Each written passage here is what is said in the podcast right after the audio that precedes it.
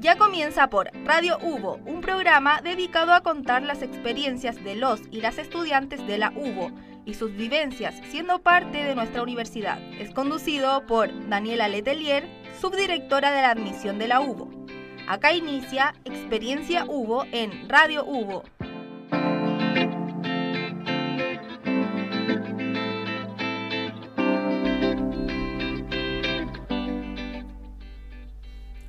Hola a todos y a todas, ¿cómo están? Bienvenidos a esta nueva edición de Experiencia Hugo, donde ustedes van a poder conocer más en profundidad eh, en qué consisten ciertas carreras. ¿ya? En esta ocasión no nos acompaña nuestra subdirectora Daniela Letelier, sin embargo, estoy yo, Dusan Yapur, y me encuentro con... Conmigo, con María Paz La Torre, ustedes ya me conocen, periodista y community manager de admisión. Bueno, y presentamos también a nuestras estudiantes que nos van a dar un poquito más a conocer lo que es la carrera, nos van a ilustrar un poco. Tenemos a Ángela Vega de cuarto año. Hola Ángela, ¿cómo estás? Bien, bien, y ustedes, gracias por la invitación. Gracias a ustedes, chicas. Y también está Vania Fuentes, también de cuarto año. ¿Cómo estás, Vania? Bien, gracias. Muchas gracias por la invitación. Super, gracias a ustedes, chicas. Vamos a partir directo. Comencemos. Ya, Directo al grano. Dale, Chicas, la gente quiere saber cómo se dieron cuenta ustedes que educación parvularia era lo suyo. No se miren, no se peleen, no, se es- peleen. Es que generalmente siempre tenemos como una idea parecida con Vania, entonces yo creo que nos vamos a estar complementando. Perfecto. Sí, eh, bueno, el trabajo eh, de educación parvularia siempre ha estado ligado a mi vida, entonces yo no tengo hermanos, pero mi mamá es educadora de párvulos. Ok. Entonces siempre he estado como desde que nací en ese, en ese campo. Pero me gusta. Siempre en el colegio también me las daba de profe. Entonces ahora en la universidad también hacemos un trabajo siempre colaborativo. Somos profesoras, aprendemos de nosotras. Vania tiene a su es, hermano, sí. entonces también a veces no, no- me lo presta un Lo poco. ocupamos. Lo utilizamos. Su hermano pequeño, obviamente. Claro, como un objeto, claro. No, cabe destacar el hermano menor. Sí, el hermano sí, menor. sí, Ah, ya. Sí, Lucas pequeño, sí. Sí, no, es vocación, más que nada. Eh, yo tuve una experiencia cercana con un jardín de bajos recursos. Cuando yo hice, eso fue en cuarto medio. Dije, Antes de ingresar a la antes universidad. de ingresar a la universidad, Ah, ok.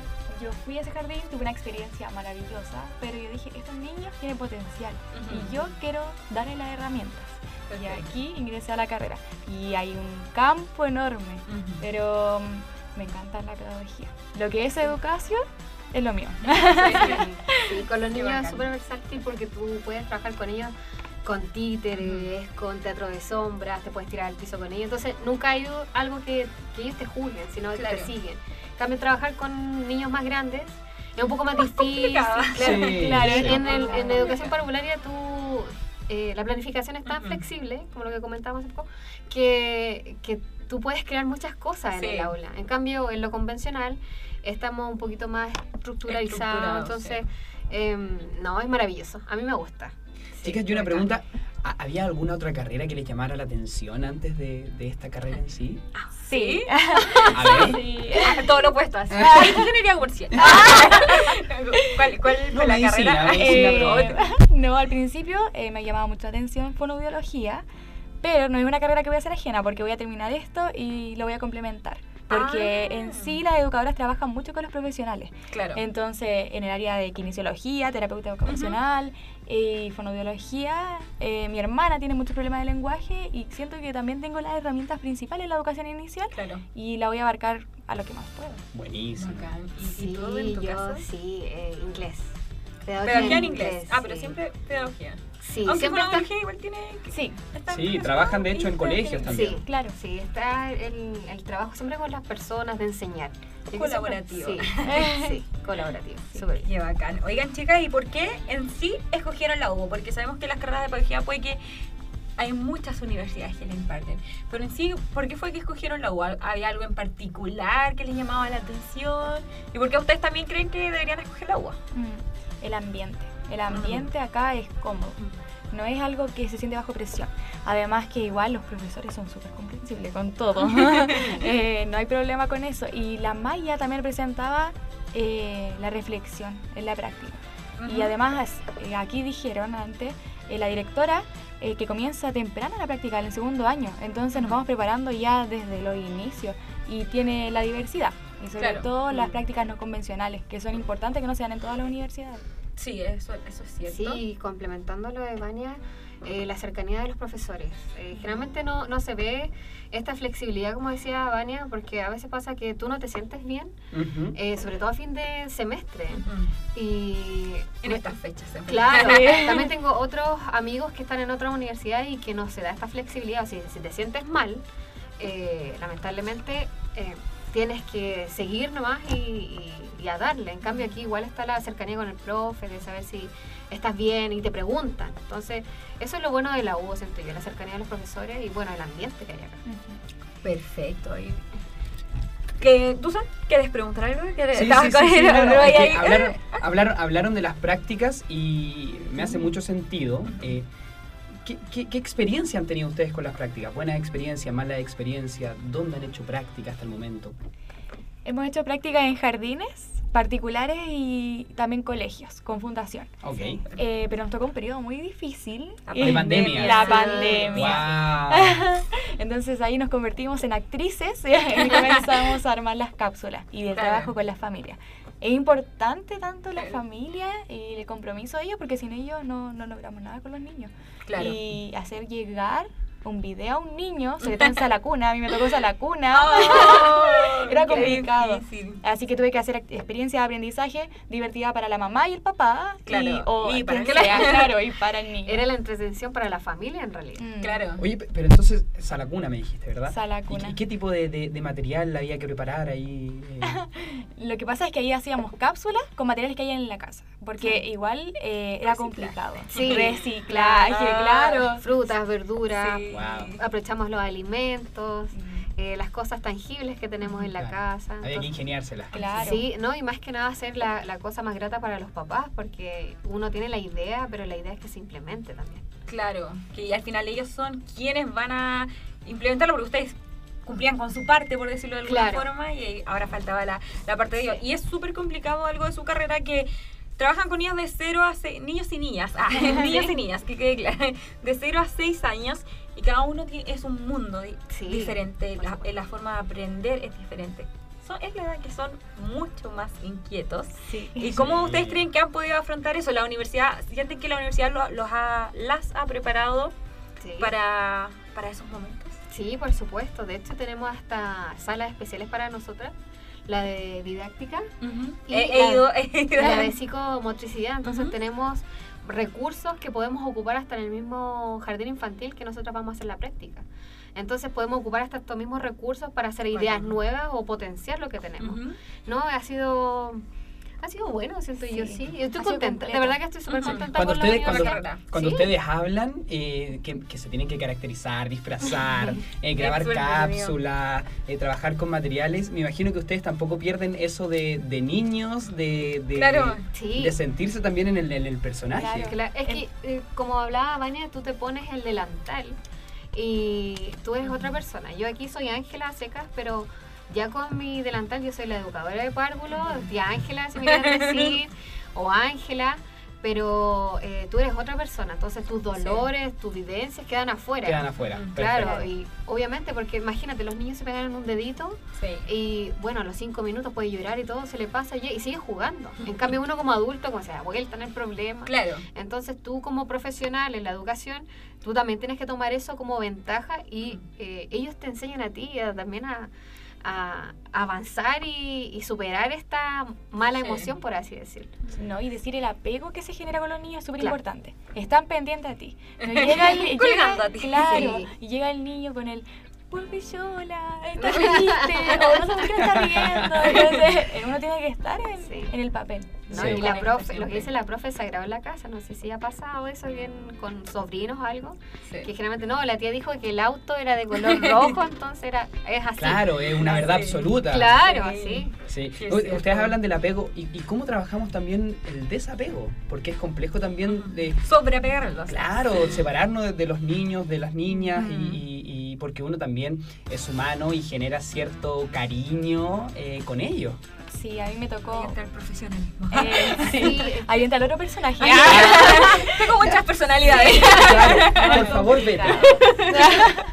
A mí me tocó el desapego en Sala Cuna. Yo tuve Oh. presencialidad ahí y los primeros pasos lo dieron Ah, conmigo. la parte más Literalmente, los primeros pasos dio un niño conmigo. Entonces, fui parte de su proceso. Eh, también estuve interviniendo con la familia, que hubo un desapego ahí y Claro. yo pude hacer el apego emocional con el niño. Es un poco reeducar también. Claro, reeducar también no solamente al niño, sino que a las A familias. la familia. claro. Y es Sí. complicado, después llega fin de semestre y es como, ¡ay no! Te cuesta". cambian de Ah, nivel. Sí, Tienes que es, para, es para uno más que nada ese, ese sentimiento. Los niños, eh, bueno, igual queda la tía, a veces Claro. después te, te llaman o te, te siguen buscando, pero esa es la alegría también que uno, eh, más que el pago y lo que tú haces es el cariño que recibes de la familia y sobre todo de los niños. Sí, eso es cierto, es cierto. Sí, porque cada niño es, es un mundo. Es y un mundo distinto. Yo no Sí, sé. trae Yo experiencias no, yo no podría estudiar porque yo me encariño demasiado, entonces fue, yo sería la que sufriría realmente. Sí, no, sí, igual pasa que a fin de año igual se te cae una lágrima ya Ah, cuando se van al colegio, eh, está esa pena, pero Claro. eh, es un proceso, es parte de la vida y así llegan más niños. Y Y te encariñas de nuevo y después vuelves a sufrir. Sí, es un ciclo. O sea, sufriendo toda la vida. son hijos prestados. ya, Claro. Y es lo maravilloso de la vida porque tú los ves ciertas horas y después ya vas a tu casa y, y sigues con tu vida. Claro, y al final influyen mucho porque los primeros años de vida son donde más ellos aprenden y se van desarrollando como personas, como Sí. humanitos, mini humanitos. Sí. Entonces eso es súper, súper interesante. Sí, Súper interesante y aparte, como dice María Paz, eh, ese vínculo que uno genera cuando yo, no sé, quiero, no quiero ser autorreferente, pero yo aún me acuerdo de una profesora cuando yo era muy pequeño, porque generó un impacto en mí y me enseñó cosas que, que me sirven hasta el día de hoy.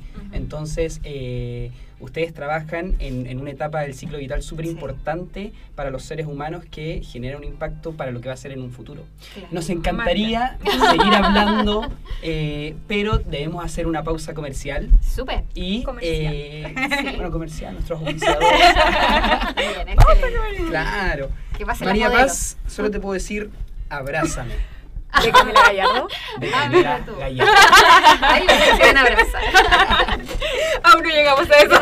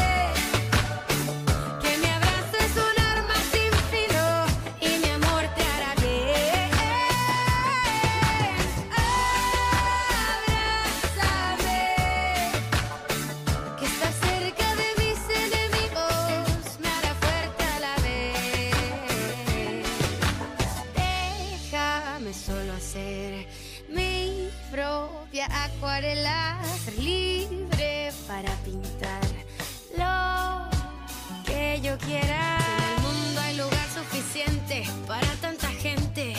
Dime tú, tú, tú. ¿Por qué me das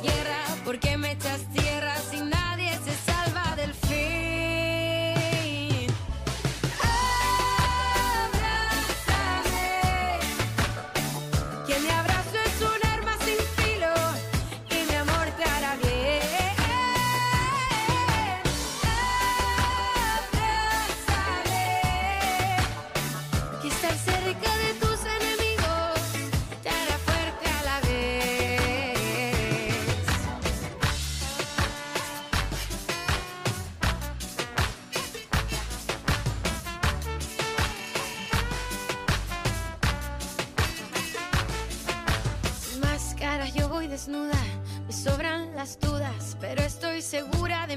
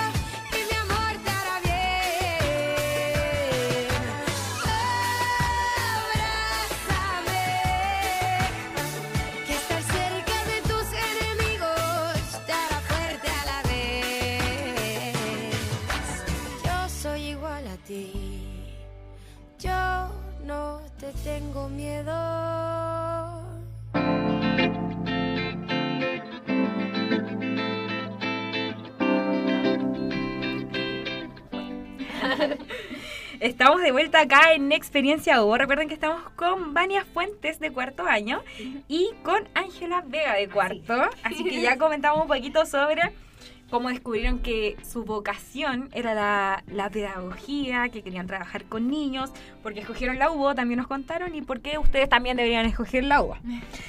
Chicas, hablamos un poquito de qué es lo que más les gustaba de la carrera. Ahí nos comentaron que influir en un agente de cambio. En general son un agente de cambio. Pero ¿cómo ha sido sus experiencias, por ejemplo, en las prácticas que han tenido? Porque cuarto año ya han tenido prácticas. ¿Cómo ha sido su experiencia en las prácticas, en, no sé, simulaciones, en, en todo lo que han tenido que las acerca ya como a sentirse ya las profesionales que son? Sí, yo por lo menos personalmente me gusta el trabajo en jardín. el, el último que tuve fue en colegio. Eh, es totalmente distinto porque eh, nosotros aquí trabajamos con el marco de la buena enseñanza, las bases curriculares y eh, el programa pedagógico NT1 y NT2, que son la- las fieles Biblias que nosotros tenemos, Eh, aparte de los autores en psicología. y todo. Pero en base a eso, eh, el colegio es totalmente distinto a lo que uno trabaja en la educación parvularia si lo enfocas en un jardín infantil. Entonces sí, para mí fue un poco más complicado, pero por el hecho de que no me gusta el colegio, ni su forma, ni su estructuración. Claro, es más. Así es como el niño sentado y mirando al profe. Entonces, Mm. eh, a mí me gusta que los niños se muevan, que se comuniquen, que tengan la opción de elegir, de ser autónomos. Entonces, eh, personalmente, a mí me gusta el jardín. Yo, si el día de mañana tengo la oportunidad de trabajar en un jardín o abrir un, un propio jardín, eh, Ujú. sería genial porque están eh, las herramientas necesarias que los niños necesitan, sobre todo en, en esta, en su inicio de vida. ¿Te fijas? Es súper importante que ellos tengan esta oportunidad de desenvolverse en el ámbito, en su contexto y que estén las herramientas necesarias que tú puedas entregar. En cambio, el colegio es totalmente distinto. Entonces, eh, por así decirlo, más fome, se olvida el juego. ¿Te Es fijas? escolarizado. Demasiado. Sí. O sea, hoy en día, ¿qué educación no es escolarizada?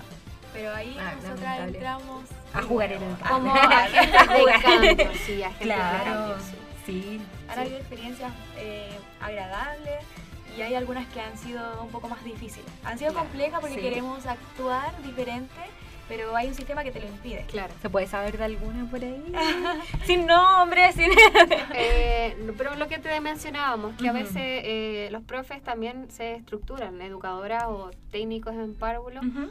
Se estructuran a este colegio y mm, es súper difícil cambiar la metodología, porque tú vas como, eh, tú vas a aportar a la sala, ya tú Claro. eres mediador, pero cuando tú eres practicante es un poco más difícil que ellos te, eh, a ver, no sé si decirlo como que te tomen en serio, pero ellos ya tienen su metodología, entonces es súper difícil que tú lo saques de eso. Que alguien llegue y le rompa el esquema. Claro, completo. siendo Claro, más jóvenes sí. que las personas que trabajan ahí. Entonces, Claro. eh, Está por- el- la, la pelea de... Claro, pero hay, hay- Claro, yo sí. conozco, según Leticia, que es una compañera de nosotros, a Ujú. ella le gusta el trabajo en colegio. ¿Te fijas? Quizá Claro. calzó justo donde nos va a hacer la práctica. Y no, no, y no nos gusta. No, es que por eso te digo, porque Es diferente. eh, lo que te decía hace poco, que con los niños tú puedes trabajar en el patio, haciendo educación física, puedes cantar, Meter podemos- las manos. Claro. la- claro, podemos trabajar con barro, con greda. Sí. En cambio en el colegio, claro, está la oportunidad, pero tú sigues... eh, Limitado. claro, tú sigues lo que te dice lamentablemente eh, el colegio, ¿no? No es tan, tan flexible como debería ser. Ya, pero Claro. quiero un ejemplo comple- concreto. No, no vamos a darlo. No, pero eso es lo que yo te decía, Claro. que Claro. para mí yo estaba súper Ujú. em, atada de manos porque a mí me pedían que yo no interrumpiera en la sala.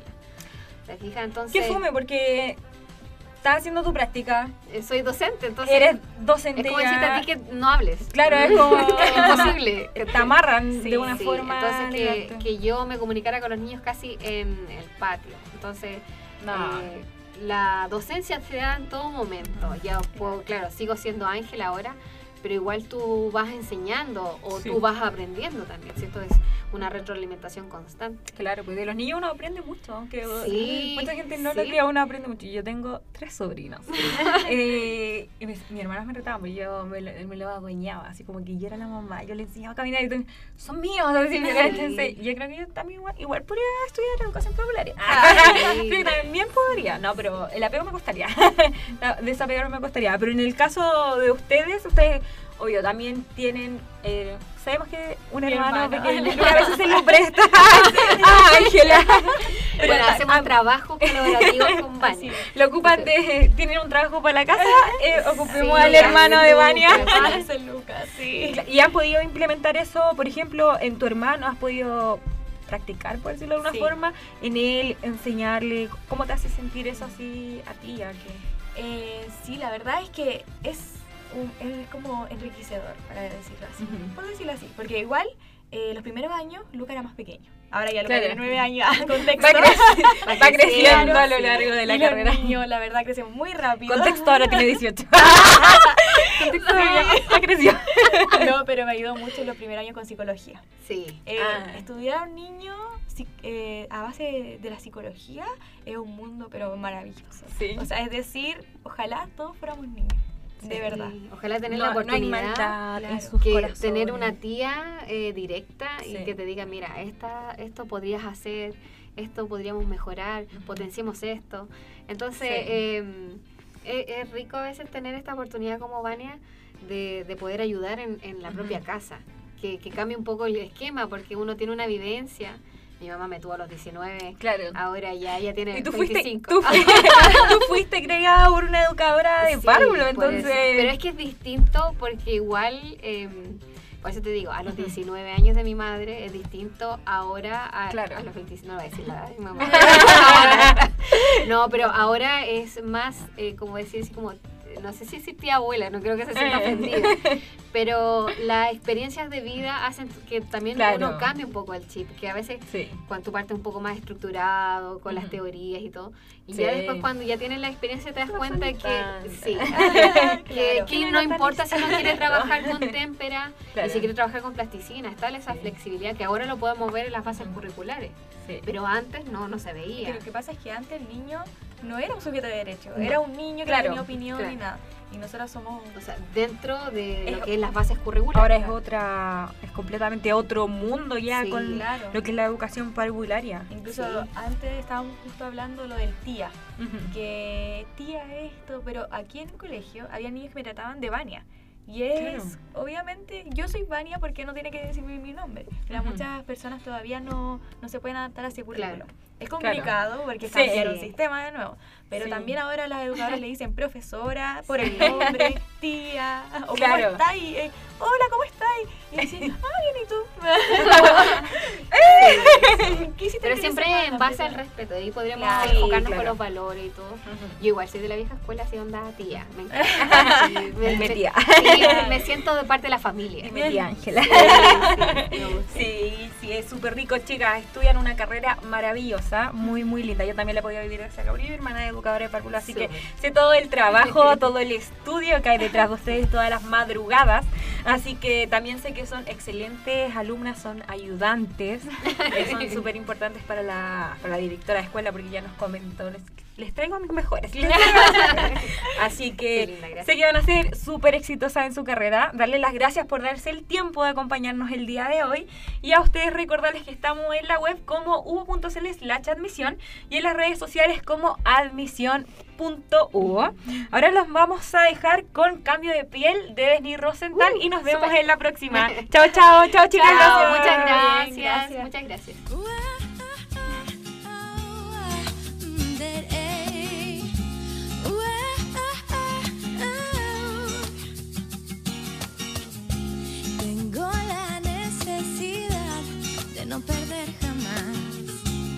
Puede ser debilidad,